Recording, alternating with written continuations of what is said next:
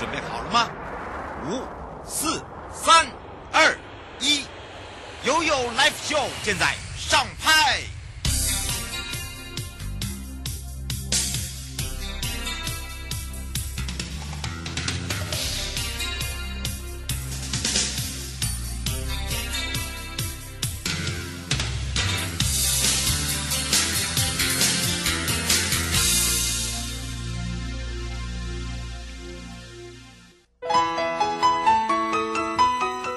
间来到了一点三十分喽，再度回到了由来就 FM 零四点一正声广播电台，陪同大家，我是你的好朋友瑶瑶。好的，当然呢，回到了也有三十秒，待会在两点半的时候，我们会跟台北地检署共同在新生人，也就是我们的犯罪被害人保护协会台北分会办理的一百一十一年。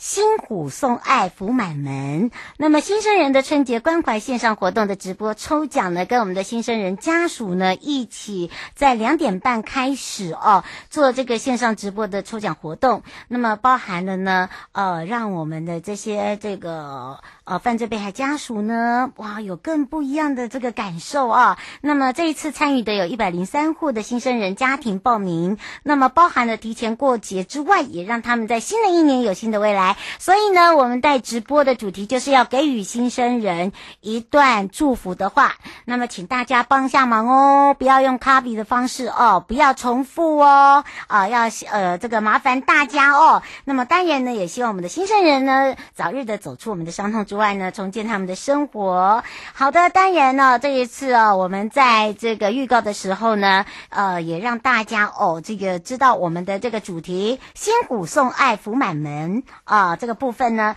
还有就是呢，请大家特别关注哦，不要忘记了送给我们新生人的一句话喽。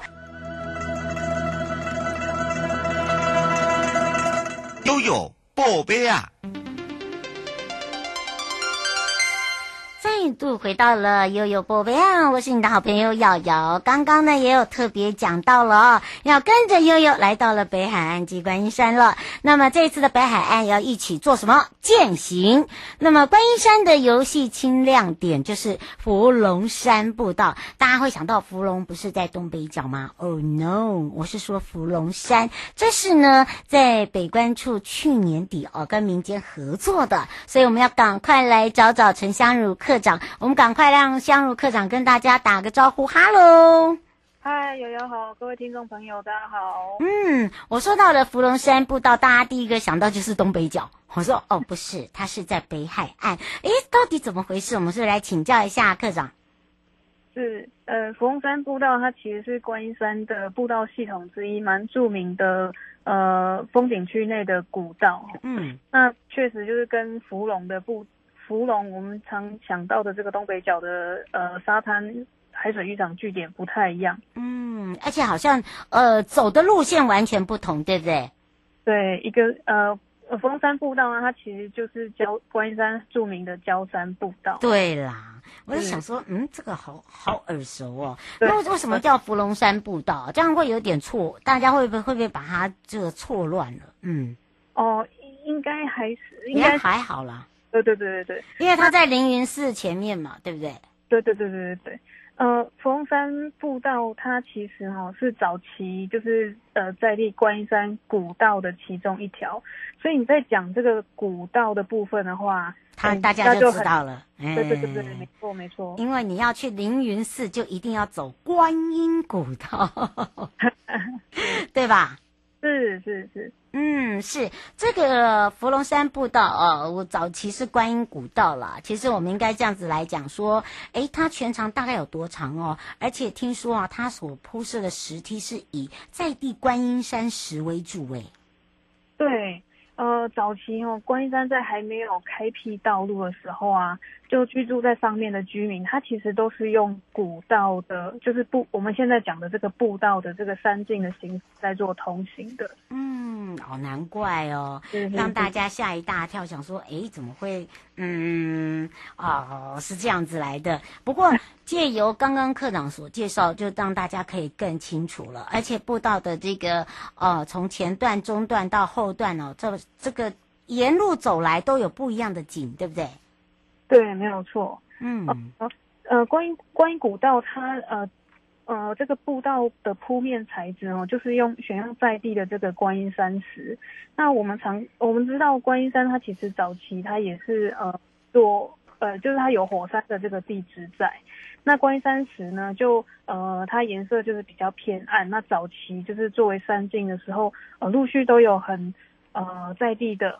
嗯，或是后来演变成公单位再去做山径维管的，用这个在地的这个观音山石来做铺设，所以你会觉得说，呃，峰山古道哦，它其实很有古朴的这个风味，而且早期的山径啊，它其实两侧都有林荫，所以走起来哦，那个气氛真的是很棒。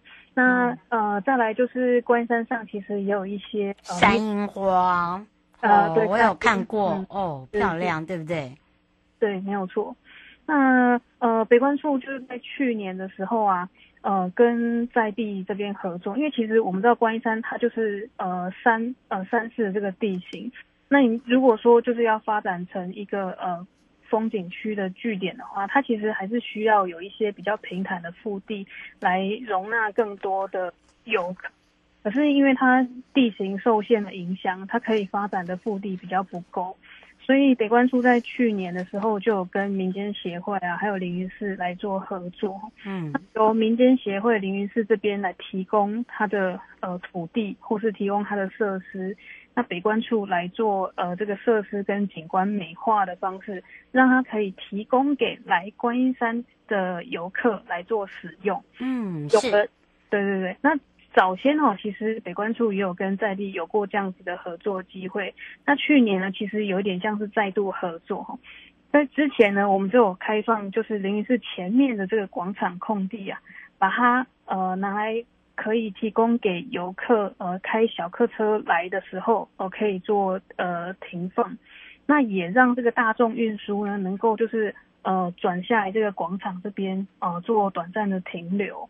那它都是开放给民众跟游客来做使用。那有了这样子的腹地，有了这样子的设施，那就是也带动就是观音山周边地方的在地业者来投入这个观光游憩的服务，来带动观光产值。嗯，是施小姐想请教一下，刚才有听到樱花，她说她要走过这个观音步道哦。樱花现在已经开了吗？哦。现在山樱哦，山樱这个品种的樱花目前正在盛开当中。哇，真的！而且你知道我们北关处多贴心吗？在春节期间，我们还要送大家礼物，哎，对不对？哦，对对对对对。呃，北关处在春节期间哦，呃，有开有办这个呃粉丝团按赞留言送礼物的活动啊。我这边先跟各位听众朋友介绍一下，在春节期间哈，各位来观音山玩的时候呢，你可以同时用你。呃，手机哈，在 FB，在北关的 FB 北关粉丝团幸福北海岸这边，呃，这个粉丝专业来做留言按赞。那至于留言要留什么的话呢？呃，详细哦，就要等到我们呃粉丝团里面哈公布最新的消息。那你在呃北关的粉丝团按赞留言之后呢，那你就可以。呃，向我们游客中心的服务台人员来兑换一颗保佑平安手工皂哦，哎哎，五百五波比哦，哈，是是是，呃，这个活动期间的话，就是限定在春节，就是一月二十八号到二月十五号。元宵节前都有机会。嗯，那这个保佑平安手工皂，各位要知道，就是柚子呢，也是关山在地的特色农特产品之一。嗯，那我们把它转换成平安手工皂，也是来祈求，就是。呃，来祝福呃游客们可以平安快乐，然后呃很开心的来到呃观音山这边游玩这样。嗯，是刘先生想请教一下，他这边开车上去呃方便吗？然后他想请教一下，如果没有开车的话，有交通工具可以到吗？好的，开车的话呢，呃，我们如果走高速公路的话，可以从国道一号。接六十四号快速道路，它有观音山交交流道这个出口。那从这个出口下来，直接上凌云路三段就可以到我们观音山。那除了开车之外啊，我们也可以搭乘大众运输哦。诶，各位听众朋友可以呃选择在我们呃泸州捷运站哈、哦、下车，对对对，泸州捷运站三号出口这边来搭乘局二十公车。那你也可以选择搭乘三重客运七八五号公车，在凌云寺这里下车。所以就是这两台呃这两个交那个大众运输路线呢，都有机会都可以呃很顺利方便的到我们观音山地方。嗯，是，当然呢，不止这样，我告诉大家，尤其是走春走春呐、啊，刚好我们的观音山的这个山樱哦是盛开，已经开喽。那除了除了这个课长刚才讲到了，这期间哦，按赞留言送这个呃柚香，哇，这柚香哦，这柚子的这个是个手工对平安皂之外啊，它只到二月十五号哦，所以请大家把握时间。那如果说你脚力很好的人。听说啊，还可以继续往前爬，是不是？可以衔接其他步道。对对对对，跟各位听众朋友报一下，目前呃山樱盛开的两大据点哦，一个就是在我们刚刚讲的凌云寺前方呃广场的这个地方，那第二个呢就是呃北关处观音山游客中心前面的这个生态园区。那我嗯，那里很漂亮。对对，我们如果沿着芙蓉山步道走的话呢，啊，它可以往上接到我们凌云禅寺，然后还有旁边的呃开山院，哦，然后还有连烧步道，那接着就会串到我们的游客中心以及生态园区。那如果听众朋友脚力好的话，我们可以再来挑战这个尖山步道。尖山步道的端点呢，鹰仔尖这个据点也可以眺望，就是呃整个淡水河流域，哦。看到呃这个淡水河出海口以及这个台北盆地，这个景观真的是很棒。嗯，是哦，所以呢，请大家要特别特别的注意喽。呃，最后我们特别提醒大家的地方。好的啊，最近这个疫情好像又开始真的怎么办？那嗯，邀请各位听众朋友来到观音山的时候呢，哎，我们要遵守中央流行疫情指挥中心的规定哦。勤洗手、戴口罩、保持安全的社交距离啊，让大家都可以快快乐乐的呃平安来到我们观音山地方。嗯，我让我们大家相约在观音山来去找找客场，爬爬山，践行走春去。我们也要非常谢谢我们的课长，相约在我们的观音山见哦。好的，谢谢，拜拜，嗯，拜拜。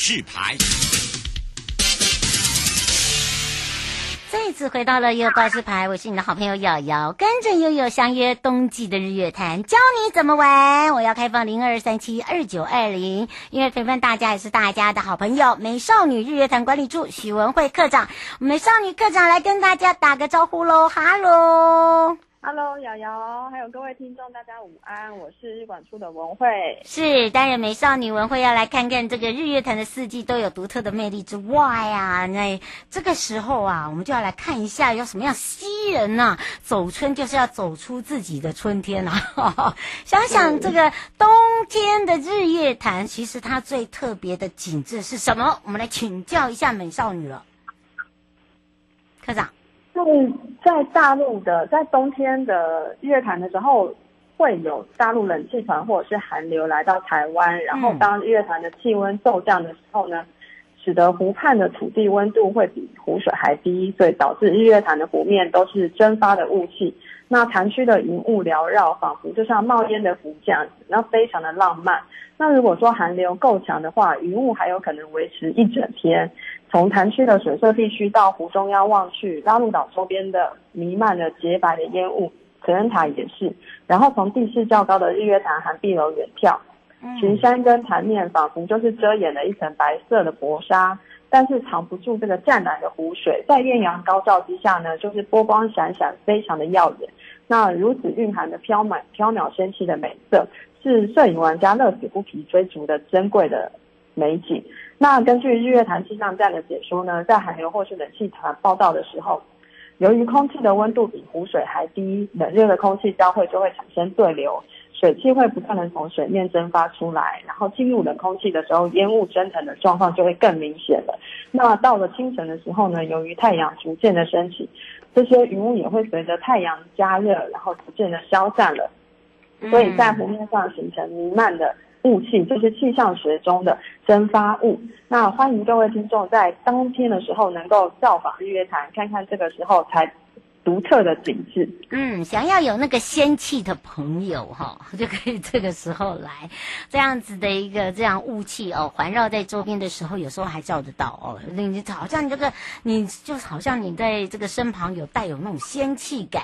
不过倒是请教一下美少女课长了哦，特别是在冬天呐、啊，呃，很多这个朋友哦都发现哦，日月潭哦，像这个慈安塔附近啊，就有很多的梅树都有在开花。对不对？是是，对。那在冬天呢，我们最具代表性的花就是梅花了。那在日月潭畔的慈恩塔呢，就是风景区中梅树造景最丰盛的地方。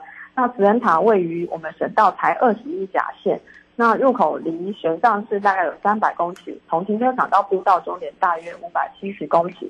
那沿途呢，就是有有非常多的树木，绿意盎然。即使在夏天的时候呢，走在宽阔的步道上也不会觉得太热。那石板的步道呢，也非常符合人体工学。那慢慢的走，就像在走平地，也不会感到吃力。那每隔一百公尺呢，在阶梯上面都会刻有数字，那就很贴心的能能够预告大家说还有多远才可以到达。在夏天的时候，还可以听到就是蝉蝉鸣鸟叫声，那仿佛就是在为大家加油打气。然后当你们在就是呃抬抬头流汗的时候呢，一丛丛艳红的扶桑花在尽头就迎接各位的光临。嗯、那在紫恩塔的转折处呢，也可以看到一座，就就是紫恩塔，就是在你的眼前的。那塔下方呢，一大片白白白白色细石，也让人家有着恍如仙境的错觉。那慈恩塔的海拔正好就是一千公尺，是蒋介石为了感念母亲王太夫人来建建立的。那在民国八十五十八年的时候兴建，六十年的时候完工。嗯，站在塔顶，视野就非常的辽阔。那看向盘面的时候呢，以拉鲁岛为界限呢，东北方就是形状比较宽阔，就像日日，就像太阳；那西南方比较狭长，就像月亮。那就可以知道说，那个日月潭名称的由来了。嗯，哎，让大家也长知识了，让大家可以呃了解。而且你看看哦，不只是雪白的梅花，然后呢，当它飘落下来的时候，就很像下雪的感觉，对不对？是是是，嗯、对，是，而且你知道吗？来日月潭还要做一件事，不是冬天哦，你当然可以啊。这个太阳一升起的时候，骑自行车在我们的环湖步道，而且呢，日月潭还可以哦，到我们这边有很多的民宿，还有饭店，他们自己本身呢就可以有一些个个人的汤屋啦，呃，甚至呢还可以让大家 relax 的地方，对不对？对，那像我们冬天的日月潭，除了就是刚刚讲到的赏梅花之外呢，还能够泡汤。在就是像我们的云品的温泉酒店呢，嗯、它原本是民国六十三年的日月潭中信大饭店。那经历九二一地震之后呢，开始重建了。那在重建的过程之中呢，因为当时有听说在日本时代有挖掘到温泉水，所以当时是失败了。然后，但是就是萌发了他们就是想要探找温泉的念头，所以工程人员就是很积极的在好几处探勘地质，然后就是进行钻探，然后最后终于在云顶的正门口大石头的旁边呢，找了一千多米，里面蕴含着大量的温泉，所以就发现了日月潭第一泉的存在。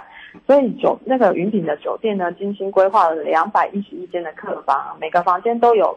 天然的温泉池，嗯，让游客能够自由自在的享受专属的放松的时刻。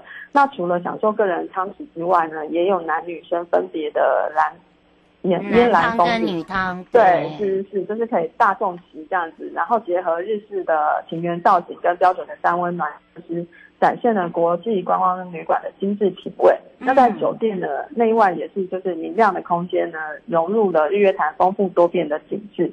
所以每个角落呢，都可以看着这一幅就是非常生动的天然的画作。那像我们水社游戏地区地区的这个富丽温泉大饭店呢，里面也是有九温泉。嗯，对对对，那有九十五间的客房，也有它也有日式的独立的汤屋，所以也有提供的这个温泉浴的服务，所以就是也欢迎大家可以来到这几家饭店来泡汤。嗯，是罗先生说，在这个新春的时候，呃，有一些这个饭店的优惠吗？搭配活动，然后还要问一下，就是因为现在在呃这个旧历年哦走春哦，他说有疫情会受到影响吗？呃，饭店的搭配优惠活动可能就是要就是详细的问各个饭店才会比较清楚。那那像走春，因为疫情的关系，目前应该是没有没有接到就是什么通知。嗯，呃、是，对对对，那应该还是就是会正常营业的这部分，但是还是请大家就是可以维持社交距离，然后戴口罩、多消毒，嗯、就是还是就是自自我的防护还是要做好，这样子没错，保护大家跟自己这样。而且我告诉大家哦，冬天的日月潭的美食啊，我一定要吃之外，还要带走啊。好，他们的农特产品也是超多，对不对？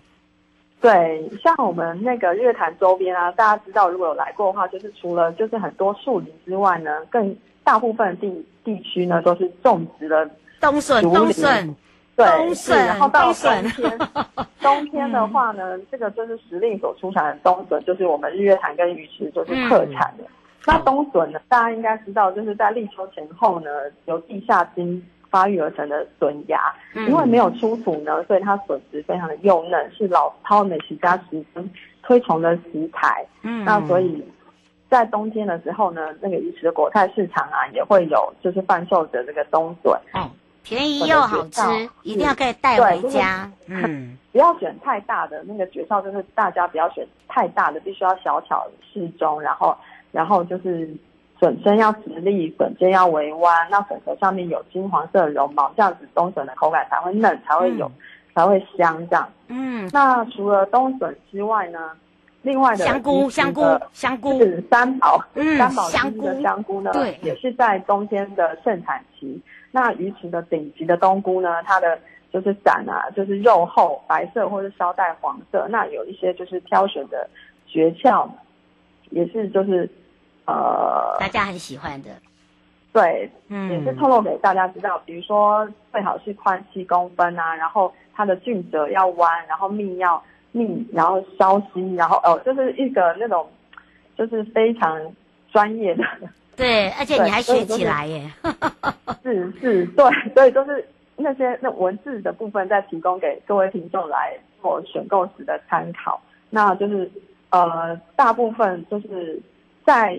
冬天的时候呢，冬菇还有就是冬笋也是我们中国菜的经典的一个组合。那在日月潭周边的餐馆也是，就是都会有这个招牌菜。那希望就是大家能够在冬天的时候也能够过来日月潭这边能品尝我们冬季的特产。嗯，是。最后我们特别提醒大家的地方啊，嗯、呃，都是因为现在还是疫情很还算蛮严峻的。嗯。时间对，所以就是希望大家来冬天，呃，就是过年的时候来日月潭，虽然人很多，但是还是请大家要呃，就是维持社交距离，然后戴好口罩，多消毒。那过年大家都闷在家里也不好，那欢迎大家来日月潭这边走走，然后也欢迎来象山啊游客中心这边。嗯，我们过年的时候也都没有打烊。嗯，对，对，就是，没没错，对不对？就是我们三个游客中心都没有打烊哦，对不对？对，没有错，所以就是还是持续为大大家来服务。那也希望大家就是今年虎年行大运，然后大家都能够身体健康。嗯，是让大家呢这个福气生财呀、啊。哦，虎府就到你。到府服务啦，你看厉不厉害？嘿嘿嘿，让大家哦可以感受一下有没有仙气感啊！像昨天呢，我们就配合了这个法务保护司，就问大家你对日月潭的感受。哎，我们两我们我们我们两位美少女两个还真有默契耶。然后到日月潭想到什么？我我发现大家都会想到红茶。这 真的是真的，真的，所以好让大家也知道日月潭呢必玩的地方在哪里。那我们就要跟我们美少女，也是许文慧文慧课长相约在我们的日月潭见哦。好，谢谢瑶瑶，欢迎大家来玩。嗯，拜拜，拜拜，谢谢。